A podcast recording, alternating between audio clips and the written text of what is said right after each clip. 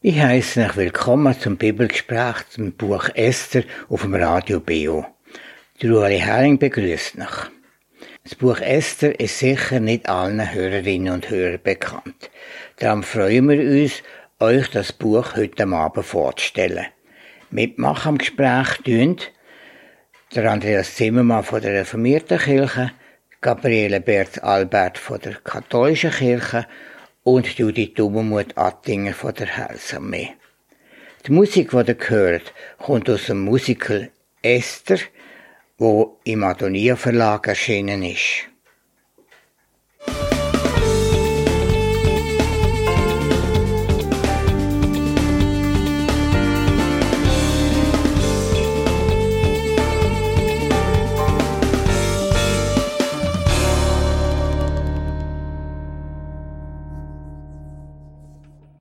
Ich lese eine Zusammenfassung des Buchs Esther.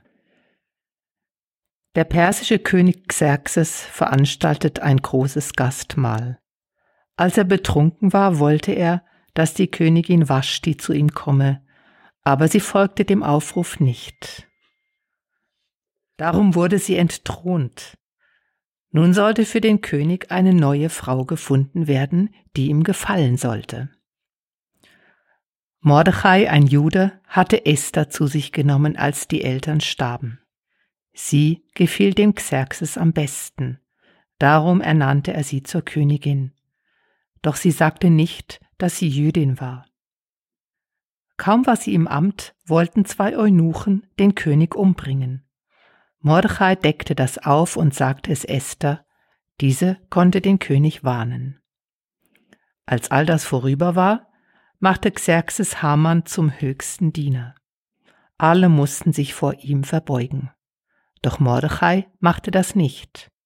Haman erfuhr davon, dass Mordechai Jude war. Darum plante er, alle Juden im Perserreich auszurotten. Nun hörte Mordechai von diesen Plänen und ließ sie Esther wissen. Sie versuchte dem König die Sache vorsichtig zu unterbreiten und veranstaltete dazu ein Festmahl. Zu diesem lud sie auch Haman ein. Als dieser in den königlichen Palast fuhr, traf er Mordechai. Dieser machte ihm keine Ehrerbietungen. Das machte Haman wütend. Mit Hilfe eines Freundes plante er, Mordechai an einen Pfahl zu hängen. In der Nacht konnte Xerxes nicht schlafen. Da ließ er sich das Protokollbuch bringen mit allen Berichten, die sich um den Hof zutrugen. Da war verzeichnet, dass zwei Eunuchen den König töten wollten, Mordechai das aber verwehren konnte. Dafür aber bekam er keine Anerkennung. Zufällig kam Haman, sein oberster Diener, und der König fragte ihn, wie man einem Menschen besondere Ehre zuteil lassen kann. Hamann schlug vor, den Betreffenden besonders zu kleiden und auf einem königlichen Pferd reiten zu lassen. Dann befahl der König, diese Ehre durch Haman dem Mordechai zuteil werden zu lassen. Nach all dem trafen sich der König und Haman beim Essen, das Esther vorbereiten ließ. Dort konnte sie vor allen Leuten Hamans Pläne enthüllen. Als Xerxes das hörte, ließ er Haman an dem Pfahl erhängen, den dieser für Mordechai errichtet hatte. Mordechai bekam den Siegelring des Königs. Er wurde in die höchsten Ehren eingesetzt. Erneut bat Esther den König, die Gesetze gegen die Judenvernichtung abzuschaffen. Mordechai wurde beauftragt, das in die Wege zu leiten. Freude herrschte darauf bei den Juden. Diese rächten sich an allen, die sie hassten. In Erinnerung an die Befreiung feiern die Juden am 14. Tag des Monats Adar das Purimfest.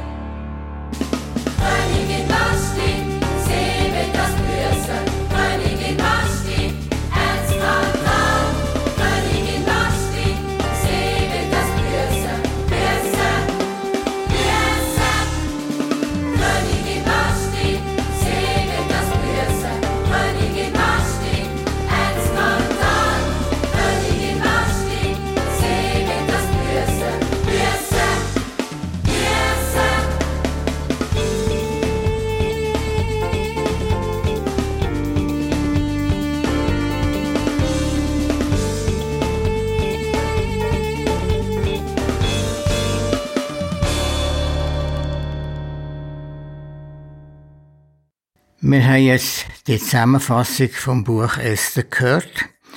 Es ist eine pauschale Zusammenfassung, ganz kurz gefasst. Und darum ist es gut, dass wir die Geschichte noch vertiefen können. Wir beschlossen in unserem Team, dass wir das zusammen machen, indem wir einzelne Personen von dieser Geschichte vorheben, die wichtig sind. Und an erster Stelle ist da sicher wichtig der König Xerxes. Judith Dummermuth, könntest du mal zu dem Xerxes etwas sagen? Ja, also nur schon zu seinem Namen. Der König Xerxes wird auch König Ahasveros genannt. Und der Ahasveros oder der Xerxes ist so ein richtiger Weltherrscher gewesen. Was heißt das Weltherrscher? Es ist, er hat über ein riesiges Reich regiert und es heißt im Anfang vom äh, Buch Esther, es steht, dass er über 127 Provinzen geherrscht hat, von Indien bis nach Kusch, dem heutigen Äthiopien. Ich möchte nur noch etwas sagen zu dem Reich. Wenn man jetzt das vergleicht, zum Beispiel mit der Sowjetunion, ist das nicht mehr viel kleiner, nicht wahr? Es ist ein Riesenreich. Eine halbe Welt hat er auch da besessen. Das muss man einfach auch vielleicht in Verbindung bringen. Also er ist wirklich ein Mann gewesen, der eine unglaublich große Verantwortung hat für ein riesiges Reich.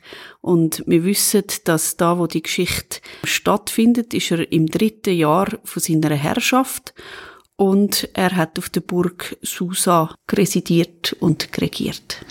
Wobei das ein Riesenreich war und man kann vergleichen mit Russland, wo wahnsinnig Teil der Welt beherrscht. Und mir ist dann einfach die Frage, wie hätte das alles können machen, dass er die Provinzen unter einen Hut können bringen? Da ist auch etwas geschrieben in der Geschichte, was nämlich wenn ich das lese, dann staune ich und ich denke, für uns ist klar, dass es alle digitalen ähm, Möglichkeiten gibt, um die Welt zu vernetzen. Das hat es zu dieser Zeit so nicht gegeben, aber die haben ein unglaublich ausgeklügeltes Regierungssystem gehabt, mit schnellen Ross- und Meldeläufer, mit Schreiber in allen Sprachen, grossen Übersetzungsbüros.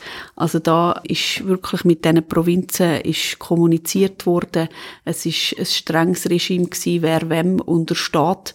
Und er hat am Hof seine obersten Minister und Diener gehabt und hat als Autokrat geherrscht. Also da ist nichts von Demokratie gewesen. Und seine Diener sind eigentlich die Satrapen gesehen, weil der Vortrag war. Das wird auch geschildert in dem Buch. Mhm. Gabriele Berz, hast du noch etwas sagen dazu? Also mir kommt er ein kleines bisschen anders rüber, dieser Xerxes. Ich habe so den Eindruck, dass er auch sehr ein Genussmensch ist. Es steht ja da, dass er da 128 Tage lang sein Reichtum äh, zur Schau gestellt hat und Riesenfeste gegeben hat. Irgendwo habe ich so den Eindruck, dass er, so wie viele starke, vor allem Männer auch heute, dann irgendwelche Hintermänner hat. Ja, ich würde sagen, er ist Gott, der hat sich als Gott aufgespielt.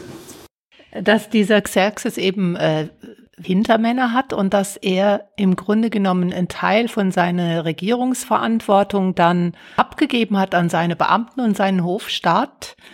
Ich habe so den Eindruck, dass er kein Böser ist, aber nicht unbedingt einen starken Charakter hat. Dass er vielleicht mehr ein bisschen für eine Festerei verfügt hat, als dass er wirklich dann hat wollen, der starke Maß in der Gemeinde, in der, äh, im Reich. Ja, ich glaube, der hat sich als, also so kommt der mir über, eben als äh, Egoist in dem Sinn. Für ihn muss es stimmen. Auch Angst. Stell dir mal vor, wenn du alleiniger Herrscher bist, dann bist du immer in Gefahr, dass dir irgendeinen entthront. Und ich glaube, so die, die Gottähnlichkeit, so das, das äh, sich über alle anderen erheben und mächtig sein, eben die Gewalt zu haben, dass nur äh, du entscheidest, ob jemand lebt oder stirbt, wenn er in deine Gegenwart kommt. Also aber ist das nicht heute auch noch ein bisschen das Ansinnen von den starken Männern, die wir haben auf der Welt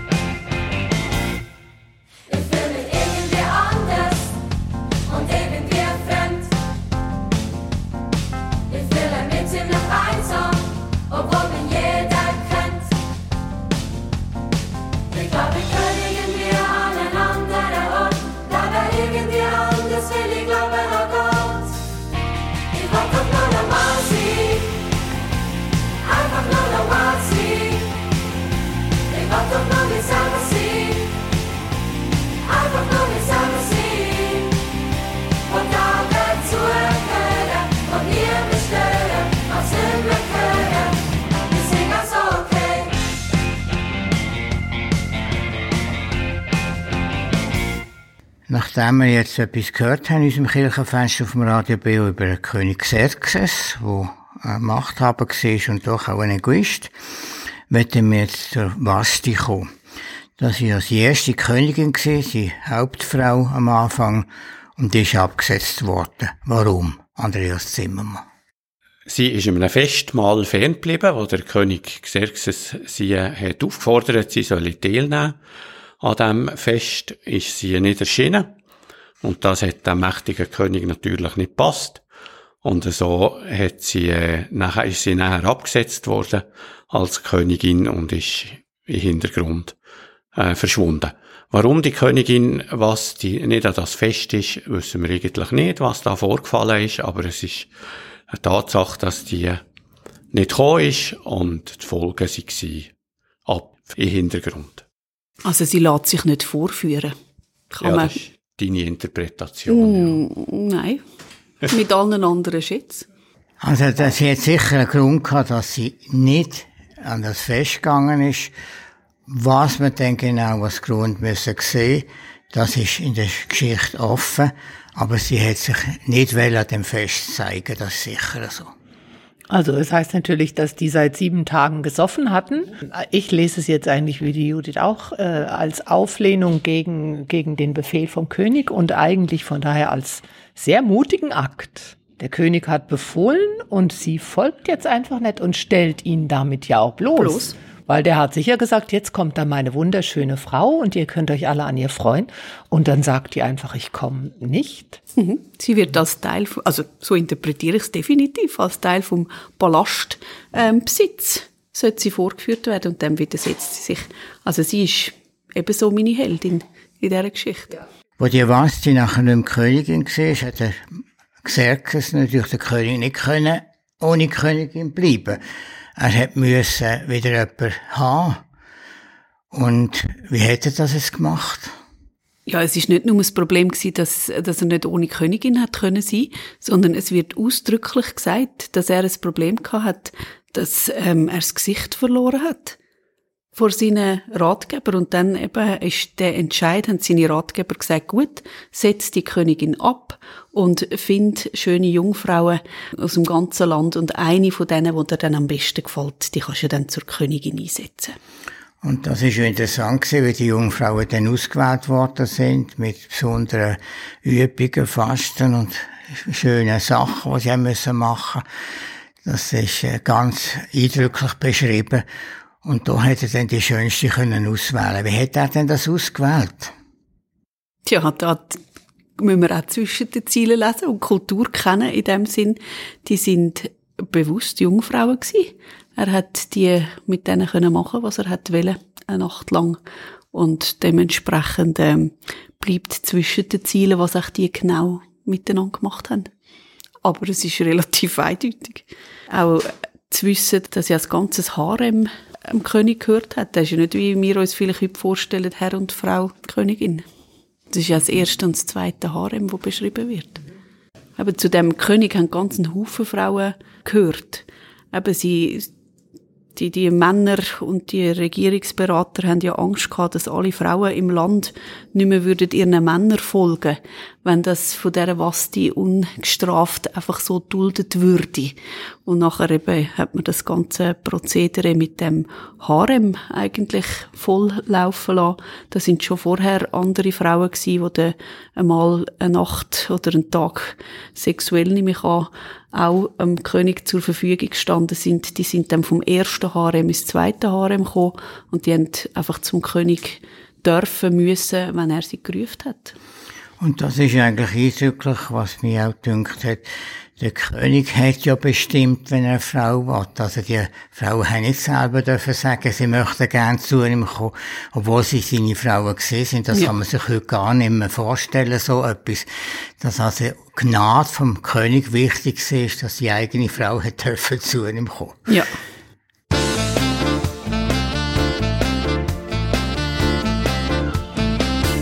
Es gibt Silberschnappen, Blasen. if I could still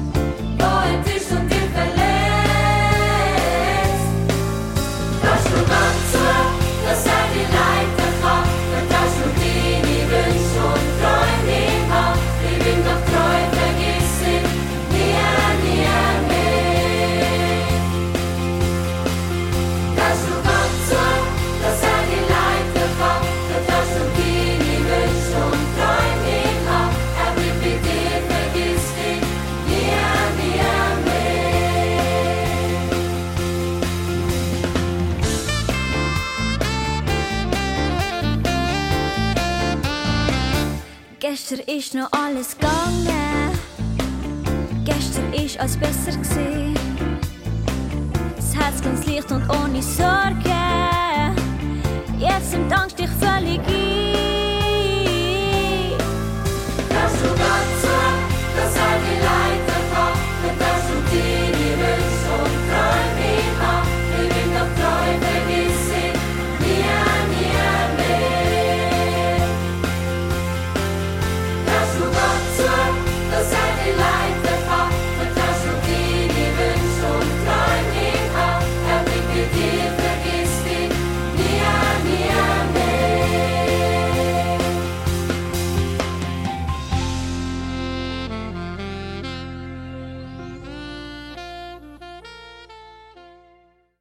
Über das Buch Esther reden wir hier im Kirchenfenster vom Radio BO. Und wir haben ein paar Vorgeschichten schon gehört. Vor allem den König haben wir vorgestellt, den Xerxes, dann die Vashti, warum als sie nicht ins Fest ist. Und drittens, wie das geht in diesen Harem und wie der König dort mit diesen Frauen ungefähr verkehrt. Und jetzt gehen wir zur Mitte von dem Text. Das ist nämlich Königin Esther. Das ist der Mittelpunkt von dieser Geschichte und darum heißt das Buch auch so. Jetzt hat der König die Esther ausgewählt. Was ist das für eine Frau gewesen, Andreas Zimmermann? Also die Esther war Waisenkind, gewesen. sie hat äh, die Eltern verloren. Und der Mardochai hat sie aufgenommen in seine Familie und ist so, so ihr Pflegevater geworden. Und dort in dieser Familie hat sie dann gelebt. Sie war eine sehr schöne, bildhübsche Frau gewesen. Und sie ist außerordentlich klug gewesen. Und sie hat sich enorm äh, für die Juden eingesetzt. Und das ist ihr wichtig gewesen, dass die in diesem fremden Hof, in diesem fremden Staat, die Juden ihr Judentum können leben und Juden sein und leben, ohne dass sie plagt sie wurden. Warum? Am Ende der Geschichte, aber am Anfang ganz sicher nicht. Am Anfang ist es nur darum gegangen, dass sie schön ist. Aber warum sind jetzt da Juden da im Reich von dem Xerxes? Das ist doch die Frage. Susa, der Susan ist ja Zweistromland und die Juden sind in Palästina. Warum sind jetzt da Juden in, in dem Land? Das sind übriggebliebene vom Exil, wo rausgeführt worden sind, wo quasi verschleppt worden sind nach Babylon. Das Exil ist schuld gewesen, dass die Juden in andere Länder gekommen sind. Und damit hat auch der Xerxes in seinem Land mit Juden zu tun gehabt. Ja. Jetzt ist sie dann ausgewählt worden. Und wie hat denn der Xerxes ausgewählt? Nach Schönheit und Gefallen. Ja. Ja. Sie ist offenbar die schönste gewesen in den Augen vom König Xerxes. Ich muss natürlich das auch relativ sehen. Ich habe vielleicht eine andere ausgewählt. Und was man auch muss sagen in dem ganzen Ding, es ist ein Aufbau für Geschichte. Sie findet Gnade vor im, im Harem. Sie, sie findet Gnade vor seinen Berater. Sie gefällt denen. Und am Schluss, die kennen ja den Geschmack vom König auch beim König. Ich glaube, die Esther ist sich dort nicht bewusst, was das läuft, sondern es passiert. Und sie ist sehr clever, dass sie sich beraten lässt vom König, ihren Berater. Also für mich ist, ist der an der Esther eigentlich das Spezielle ihre Wandlung. Und ich denke, zu dem Zeitpunkt äh, nehme ich sie als sehr gefügig und Ja. angepasst wahr. Also sie, sie macht da zwölf Monate Schönheitspflege, weil sie gerne Königin werden will. Ja, ich denke, dass sie eigentlich äh, wenig eigenen Willen, wenig eigenes Profil hat. Das kommt erst im Lauf der Geschichte, also in meinen Augen. Ja, und sie muss sich entscheiden. Sie ist immer noch, auch am Hof, ist sie Pflegtochter von Mordechai. Und er hat ihr gesagt, sag nichts zu deiner Herkunft. An das haltet sie sich stoisch, bis dann eben das Ereignis passiert von der Verfügung, dass die Juden sollten angegriffen werden. Und dann muss sie sich entscheiden. Also ich staune ja, wie die Frauen, die ist ja nicht die einzige gewesen, bereit sind, ein Jahr lang sich zu kasteien und etwas zu machen für die Schönheit, dass der König allenfalls sie wählt. Das ist ja auch ein grosser Aufwand von diesen Frauen. Ja, also je nachdem, wenn du vielleicht irgend in einem Dorf gelebt hast, wo du kaum zu essen bekommen hast, ja. Und dann ist sie gewählt worden als Königin.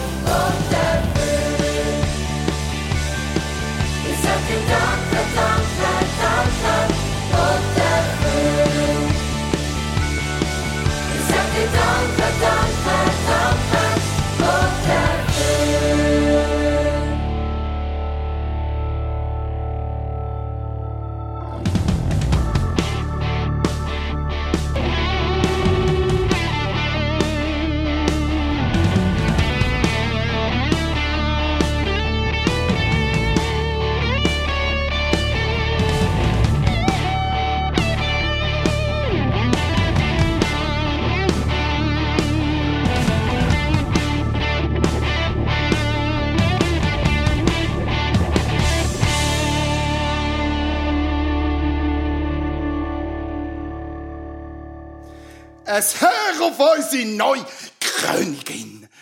Wieder einmal eine mehr im Schloss. Ja, soll ich auf dich, Mann? Erster Minister vom König von Persien. Äh, jetzt bist du Auf Auf den Hamann!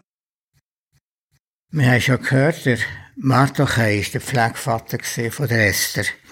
Das ist natürlich ein Stück weit bei den Juden üblich gewesen. Wenn alle von einem Zweig gestorben sind, haben die Verwandten müssen für Kinder weiter schauen. Und so ist als Verwandte auch die Esther zum Mardochai gekommen. Was ist der Mardochai für ein Mann gewesen? Also ich denke, dass, dass der Mordechai, dass der zwei große Qualitäten hat. Das eine ist, dass er sehr loyal war gegenüber dem weltlichen Herrscher, gegenüber diesem König und dass er aber von, von seinem verborgenen Jüdischsein her eben auch eine riesige Gottesfurcht in sich getragen hat.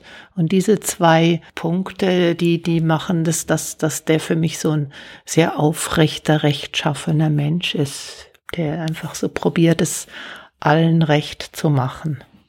Ja, und doch erstaune ich immer, wie der es fertig bringt, von einem Volk, das eigentlich nicht geachtet ist, so diplomatisch immer wieder die Leute zusammenzubringen und Weg zu finden, dass sogar der König drauf einsteigt und dann mitmacht. Das finde ich eine, eine grosse Fähigkeit von dem Mardochai. Eben, ich denke, das geht nur, weil er eben auch gegenüber dem König eine gewisse Loyalität hat und dadurch auch glaubwürdig ist, auch für den König. Und sich seiner Herkunft sehr gewiss ist und dem Auftrag, der damit verbunden ist als israelitischer Mensch. Er bekommt ja dann nachher sehr grosse Ehre über. Wie, wie werden ihm die Ehre verschafft?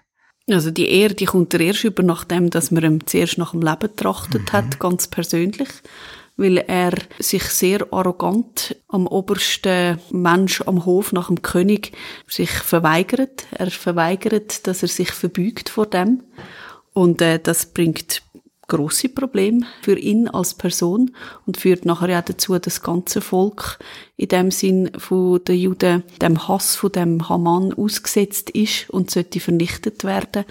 Das Unbeugsame, das ist, ist wieder der Grund, wieso dass das nachher dann eskaliert, oder? Aber vorher, oder, ja, ähm, hat er genauso den König gerettet vor einem Mordanschlag von seinen engsten Beschützer. Und das ist ja der Grund, dass es dann zu diesen grossen Ehren kommt, wo der König das merkt, dass er da nicht äh, eine Belohnung bekommen hat, hat er dann ihn eingesetzt und so weiter. Ich muss also sagen, ich bewundere den Mardochai, dass er den Mut gehabt hat, obwohl es üblich war oder befohlen war, dem zweitrangigen Mensch, dem sogenannten Haman, Ehrerbietung und Verbeugung zu machen und er das nicht gemacht hat. Also er muss einen ganz, ganz starken Charakter haben, wo ich nur kann bewundern kann, ich hätte das nicht. Eine Aussage im Buch Esther, finde ich, zeigt, zeigt auch, was er für ein Herz hat. Er geht ja dann zur Esther und sagt, hey Esther, jetzt musst du Farbe bekennen. Jetzt ist der Moment gekommen, wo das nicht mehr gilt, was ich immer gesagt habe, dass du nicht darfst sagen, dass du Jüdin bist, sondern jetzt musst du dich entscheiden, könnte es echt sein, dass du genau wegen dem, das ist im, im Buch äh, Esther im vierten Kapitel, dass du genau wegen dem Königin geworden bist. Das, jetzt musst du zum König und um Gnade bitten für unser Volk.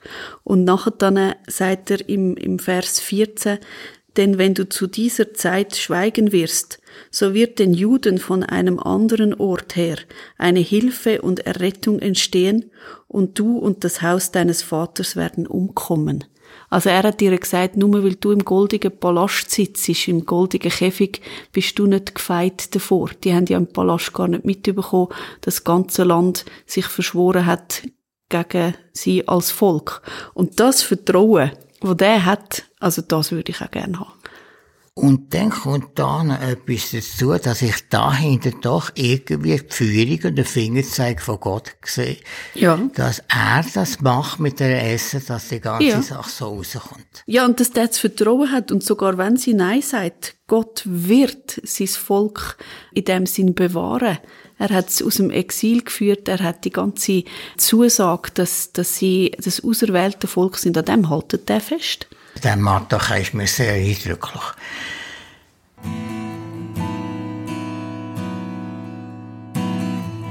Was ist meine Bestimmung? Was ist mein Ziel? Was ist mein Part, mein Teil im großen Plan von Gott? Wer zeigt mir den Weg? Wer zeigt mir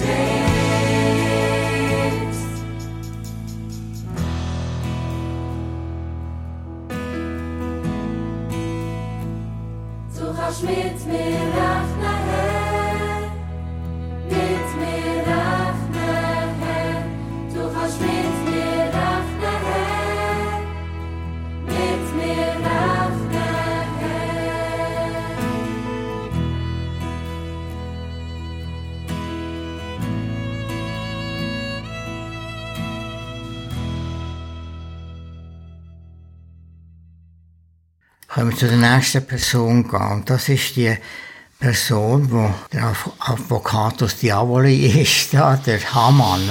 Was ist das für eine Person, der Hamann? Andreas Zimmermann. Also der Hamann war ein Gegenspieler gsi vom Mardochai, ist auch sehr eine einflussreiche Person gsi in diesem Königshof, hat aber äh, sehr egoistisch für seine Macht geschaut Ja.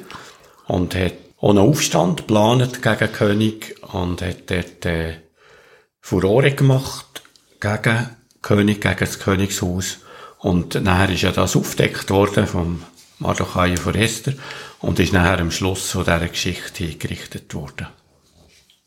Aber er hat nicht gegen den König den Aufstand, das ist gegen die Juden. Also das würde ich Ja, jetzt nicht also sagen, dass ja das so stimmt. ja.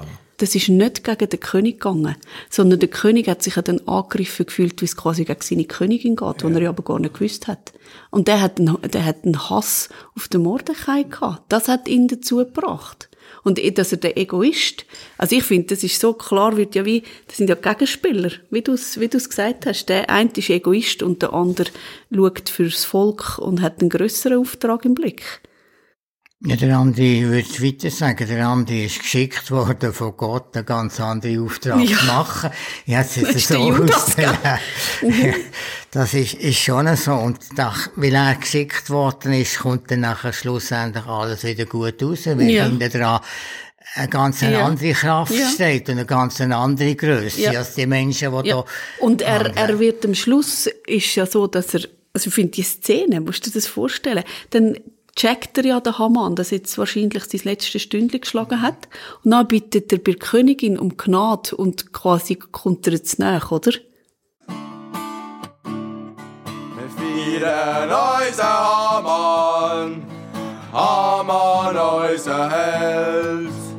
Der Hamann ist der größte Chef von der Welt. Wir feiern unseren Hamann, ja Hamann, Hamann unser Held. Der Hamann ist der größte, der größte Chef von der Welt. Wow, Hamann! Auf den Hamann, auf den Mann, wo alle vor ihm auf die Knie gehen, weil es der König so befohlen hat. Auf den Hamann! Wir feiern unseren Hamann, Hamann unser Fertig! Held. Ihr wisst doch genau, dass sich nicht alle an den Befehl halten. Eine, nur eine geht nie von mir auf die Knie. Der Mordechai meint, wolle sagen etwas Besseres. Ja, Hamann, wieso regst du jetzt so auf? Einmal mit dem Finger schnippen und der Mann ist weg. Ja, genau, weg vom Feister. Ach, wenn das so einfach wäre. Der König hat nämlich zufälligerweise erfahren, dass der Mordechai ein Attentat auf ihn verhindert und ihm so das Leben gerettet hat. Ups. Aber Hamann, du bist doch jetzt der Größte. Vergiss den Mordechai. Lass dich doch nicht auf das Niveau ab. Denk lieber an die schöne Königin und an die vielen Frauen im Harem vom Palast. Wer weiß, vielleicht. Mann, hör auf! Ich vergiss den Mordechai nicht. Jeden Tag muss ich an ihn denken. Jede Minute, jede Sekunde ist er meine Gedanken. Also der Hamann ist sicher die Persönlichkeit die der Gegenspieler war zum Mardochai. Und er hat einen Hass auf Mardochai und sein Volk. Und durch Esther und durch den Mardochai, wo der Esther das sagt, kommt dann nachher die ganze Sache gut. Mir imponiert einfach, wie Esther traut, sich einzusetzen. Denn sie hat ja immer müssen auf Gnade hoffen vom König und sie wartet nicht einmal lang auf die Gnade, sondern geht einfach und sagt, ich will jetzt mit dem König reden und der König gibt er dann immer mit dem Zepter, tut er zeigen, doch, du hast Gnade gefunden, du darfst kommen. Das zeigt mir der einen Seite, der Egoismus von dem König, wo in seiner Prunk nicht weiß, was alles machen, und auf der anderen Seite die Sendung, die Esther doch gespürt und gehört, und das hat sie sicher nur gehabt, weil sie gewusst hat, dahinter steht eine Kraft, die mir hilft, dass ich das so machen kann. Und das finde ich ganz toll, und die Frau imponiert mir das ganz fest. Aber es ist nicht so, dass sie einfach zum König läuft, sondern sie gibt ja dann, wo es wirklich ums Leben geht, gibt sie den Auftrag, dass das Volk mit ihren drei Tagen fastet. Also ich glaube, es ist ja- wirklich die, die Be- das Bewusstsein, dass, dass sie das nicht alleine kann.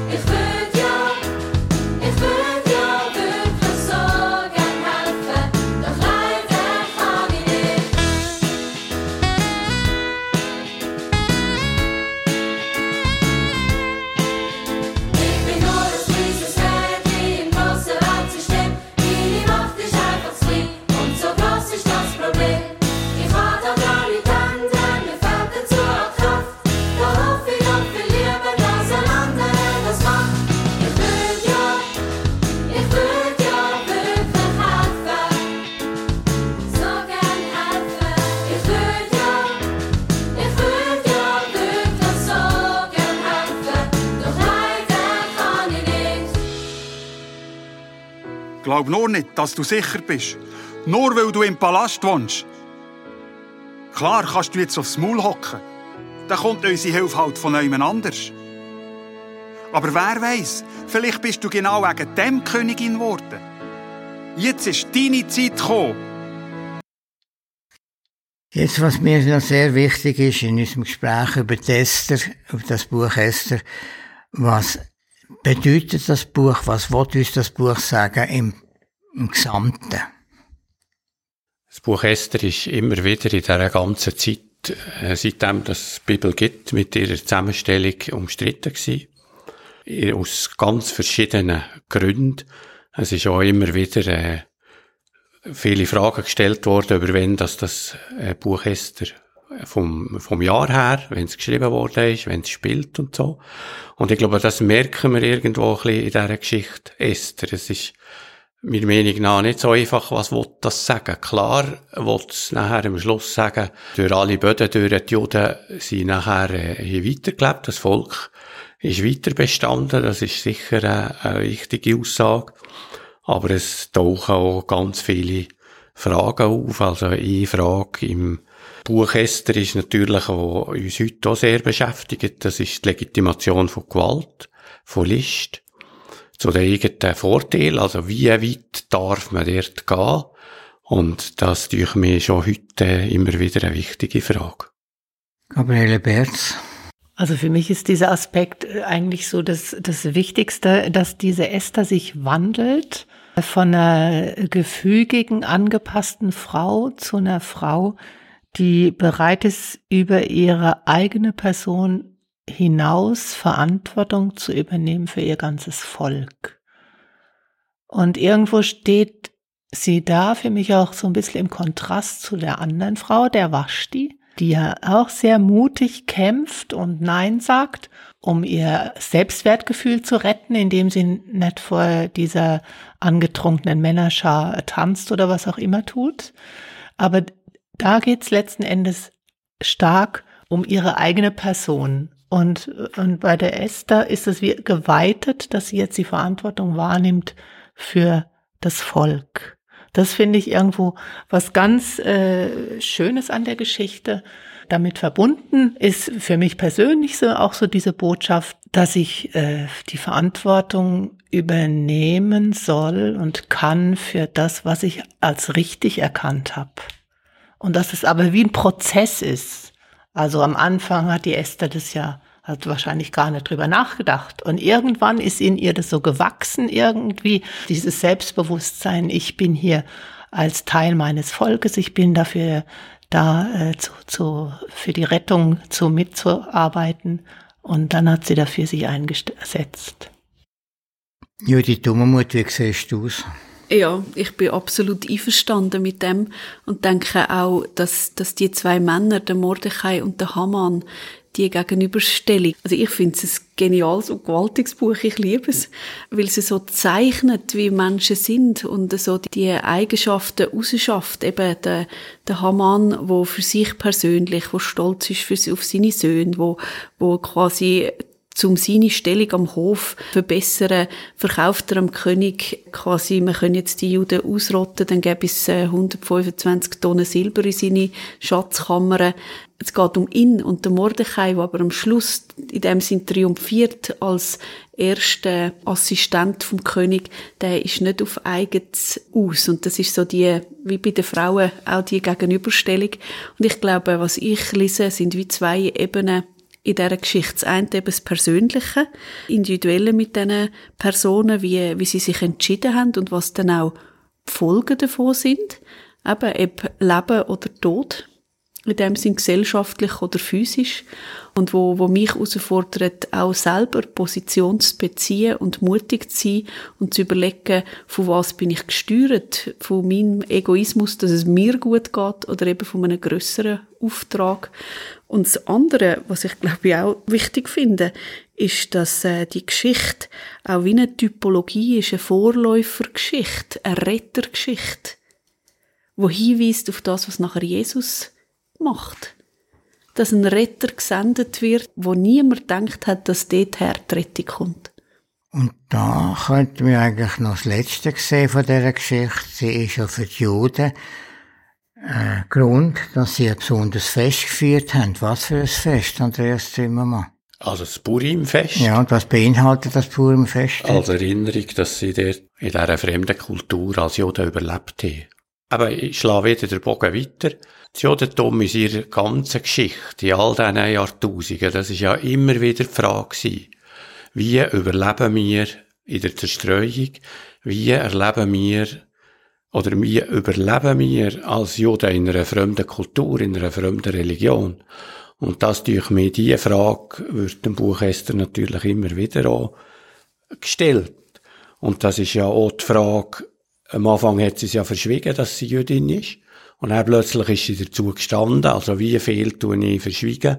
Wie viel tue ich dazu stehen und das sagen? Und das ist bei den Juden all diesen Jahrtausenden eine Frage. Ich denke auch für Christen ist das immer wieder eine Frage. Wie tun wir unsere Identität als Christ, als Christin leben? Oder tun wir einfach mal nichts sagen und nachher vielleicht etwas sagen? Also die, das ist eine spannende Frage, die äh, uns ja natürlich in ähnlicher Art bewegt. Ja, und wo Weisheit in dem Sinn drin vorkommt für mich, dass die Esther im richtigen Moment das Richtige gemacht hat. Und wo, wo man nicht per se kann sagen, es ist immer richtig zu schweigen oder es ist immer richtig zu reden, sondern es ist im richtigen Moment das Richtige zu machen. Und dass das Purimfest bis heute gefeiert wird, das zeigt, dass das sehr wohl relevant ist, was in dem Buch Esther passiert ist. Es ist die Entscheidung, es ist die bestimmt, ja, es ist die zieht. Es ist die Entscheidung, es ist die bestimmt, ja, es ist die zieht. Du machst.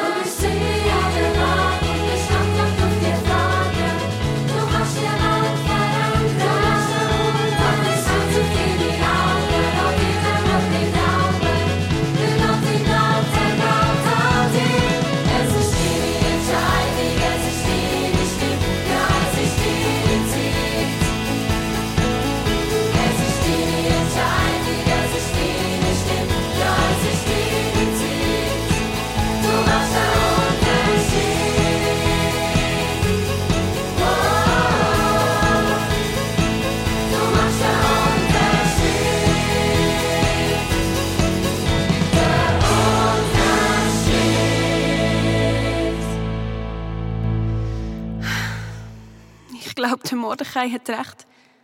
Es liegt an mir. Das ist der Moment, wo meine Stimme gefragt ist. Ich setze alles auf eine Karte und gehe zum König.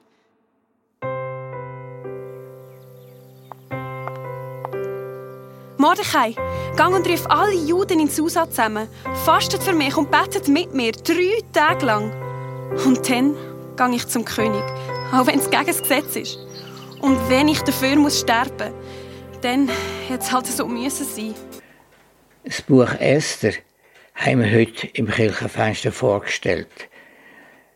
Mitdiskutiert haben im heutigen Gespräch zusammen mit mir, Muri Hering, Judith Dummermuth Attinger, Gabriele Berz Albert und Andreas Zimmermann. Die Musik, die ihr gehört habt und die ihr dann auch noch weitergehört bis am 10 Uhr zum Anfang vom Nachtprogramm auf dem Radio Bio, kommt vom Musical Esther aus dem Adonio Verlag. Da noch Hinweise auf die nächsten Kirchensendungen. Am nächsten Sonntag, am 16. Juli, am Vormittag um 9 Uhr, kommt der Gottesdienst aus der Kapelle Kindtal mit der Predigt vom Pfarrer Felix Müller. Und heute in einer Woche, am 18. Juli, gehört der nächste Kirchenabend. Mit dem Kirchenstübli am Abend um 8 Uhr und mit dem Kirchenfenster am Abend um 9 Uhr. Das trägt den Titel Zerstörung vom Salomonischen Tempel. Dori Tempelmann geht dieser Frage nach. Danke fürs Zuhören. Habt noch eine gute Nacht und eine gesegnete Woche. Auf Wiederhören.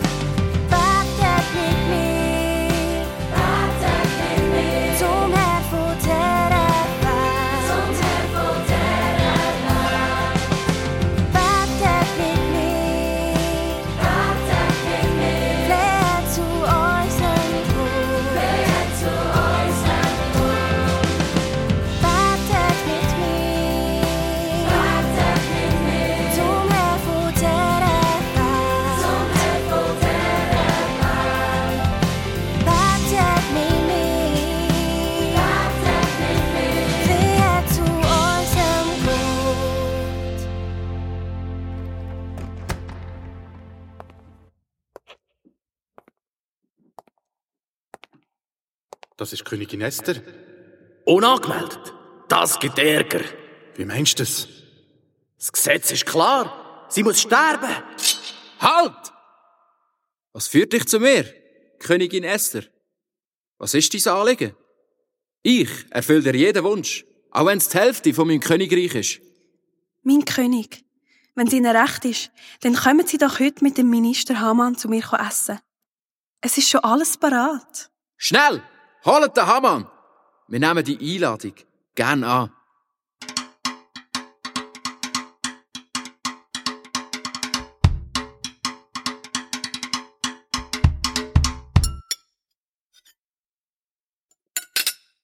So, Esther, das war sehr fein.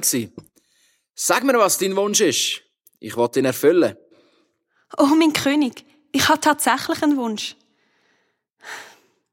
Kommen Sie doch beide morgen mal zum Essen. Dann erzähle ich es Ihnen.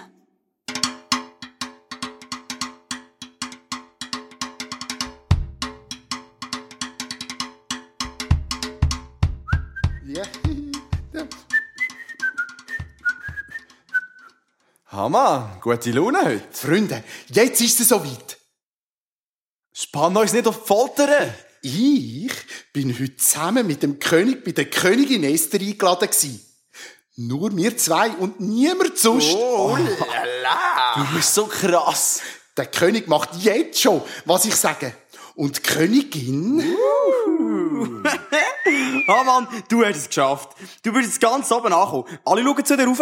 Alle, bis auf den Mordechai. Komm mir nicht mit dem elenden Mordechai! Das verdirbt mir grad die gute Laune. Aber Hamann. Jetzt stell doch einfach einen Galgen auf für den Tobu äh, und schon bist du los. Genau das mach ich. Der Mordechai soll hangen!